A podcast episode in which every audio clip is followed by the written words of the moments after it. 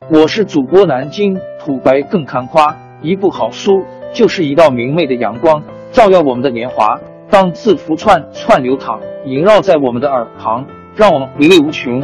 天津上元书院又和你们见面了，欢迎您的收听。听众朋友们，大家好！开讲前先打个小广告。作为主播，你们的关注和打赏是对我努力工作认可的结果，谢谢听众。天津上元书院、南京土白更堪夸主播最新专辑《平话祖国华夏上下五千年》终于上线了，一部宏伟巨作。我们的祖先以伟大的创造力、强大的生命力和巨大的凝聚力，世世代代繁衍生息，历尽磨难，从远古走到现代，从蒙昧走向文明。全书共计。两百八十三回，作为播客，我劳动我所得，付费的有声书来了，你愿意为此花钱花时间吗？评话中华上下五千年专辑的进度更新按听众的关注和评论而定。喜马拉雅号 UID 七三二六四零二二，微信号 sh 八五七三零一四四九，请多多关注。多多打赏，谢谢大家，谢谢。下面正式开讲《评话中华上下五千年》专辑。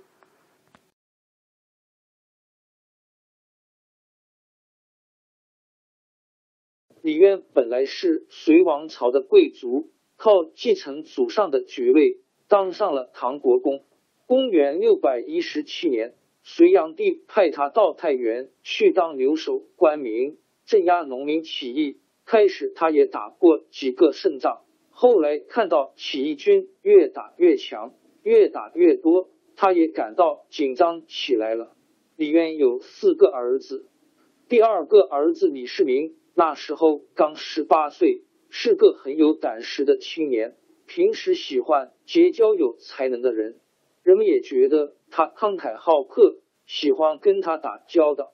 他看准隋朝的统治长不了，心里早有了自己的打算。晋阳、金山西太原县令刘文静十分看重李世民，李世民也把他看作知心朋友。刘文静跟李密有亲戚关系。李密参加起义军以后，隋炀帝下令捉拿李密亲友，刘文静受到株连，被革了职，关在晋阳的牢监里。李世民听到刘文静坐了牢，十分着急，赶到牢监里去探望。李世民拉着刘文静的手说：“刘大哥，我来探望，不但是为了叙叙友情，主要是想请您帮我出个主意。”刘文静早就知道李世民的心思，他说：“现在皇上远在江都，李密逼石敬东都，到处都有人造反。”这倒是打天下的好时机里，我可以帮您收集十万人马。您父亲手下还有几万人，如果用这支力量起兵打进长安，号令天下，不出半年可以取得天下。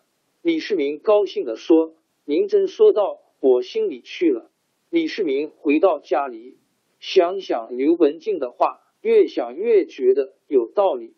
但是要说服他父亲，倒是个难题。正好在这个时候，太原北面的突厥，我国古代北方民族之一，可汗进攻马邑，李渊派兵抵抗，连接打败仗。李渊怕这件事给隋炀帝知道了，要追究他的责任，急得不知道该怎么办。李世民抓住这个机会，就找李渊劝他起兵反隋。李渊一听，吓得要命，说：“你怎么说出这种没上没下的话来？要是我去报官，准会把你抓起来。”李世民并不害怕，说：“父亲要告就去告吧，儿才不怕死呢。”李渊当然不会真的去告发，只是叮嘱他以后别说这样的话。第二天，李世民又找李渊说：“父亲受皇上的委派。”到这里讨伐反叛的人，可是眼看造反的人越来越多，您能讨伐得了？再说皇上猜忌心很重，就算您立了功，您的处境更加危险。只有照我昨天说的办，才是唯一的出路。李渊犹豫了许多时候，才长叹一口气说：“昨天夜里，我想想你说的话也有道理，我也拿不定主意。从现在起，是家破人亡，还是能化家为国，就凭你了。”李渊把刘文静从晋阳牢监里放了出来。刘文静帮助李世民分头招兵买马。李渊又派人把正在河东打仗的另两个儿子李建成和李元吉召了回来。太原的两个副留守看到李渊父子的举动反常，想出来阻挠。李渊借口他们勾结突厥，把他们抓起来杀了。李渊又听从。刘文静的计策，派人备了一份厚礼，到突厥可汗那里讲和，约他一起反隋。突厥可汗觉得这样做对他们有好处，就答应帮助李渊。李渊稳住突厥这一头，就正式起兵反隋。李渊自称大将军，派李建成和李世民分别做左右领军大都督，刘文静做司马，又把。兵士都称为义士，他们带领三万人马离开晋阳，向长安进军。一路上继续招募人马，并且学农民起义军的做法，打开官仓发粮给平民。这样一来，应募的百姓就越来越多了。唐军到了霍邑金山西霍县，遭到隋朝将军宋老胜的拦击。霍邑一带道路狭隘。又正赶上接连几天大雨，唐军的军粮运输中断了。兵士中还纷纷传说突厥兵正准备偷袭晋阳，李渊动摇起来，想撤兵回晋阳去。李世民对李渊说：“现在正是秋收季节，田野里有的是粮食，哪怕缺粮，宋老生也没有什么可怕。我们用一兵的名义号召天下。”如果还没打仗就后撤，岂不叫人失望？回到晋阳是断断没有生路的。李建成也支持他弟弟的主张，李渊这才改变了主意，取消了撤兵的打算。八月的一天，九雨刚刚放晴，唐军一早沿着山边小路急行军来到霍邑城边。李渊先派建成率领几十个骑兵在城下挑战。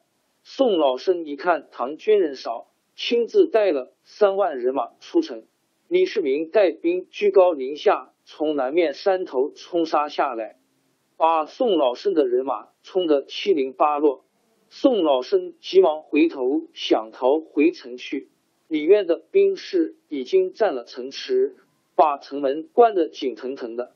宋老生走投无路，被唐军杀了。唐军攻下霍以后，继续向西进军，在关中的农民军的配合下，渡过黄河。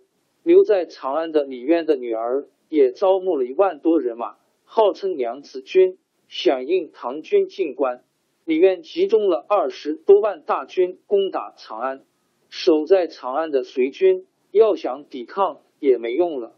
李渊攻下长安以后，为了争取民心，宣布约法十二条，把隋王朝的苛刻法令一概废除，并且暂时让隋炀帝的孙子杨佑因无爱佑做个挂名的皇帝。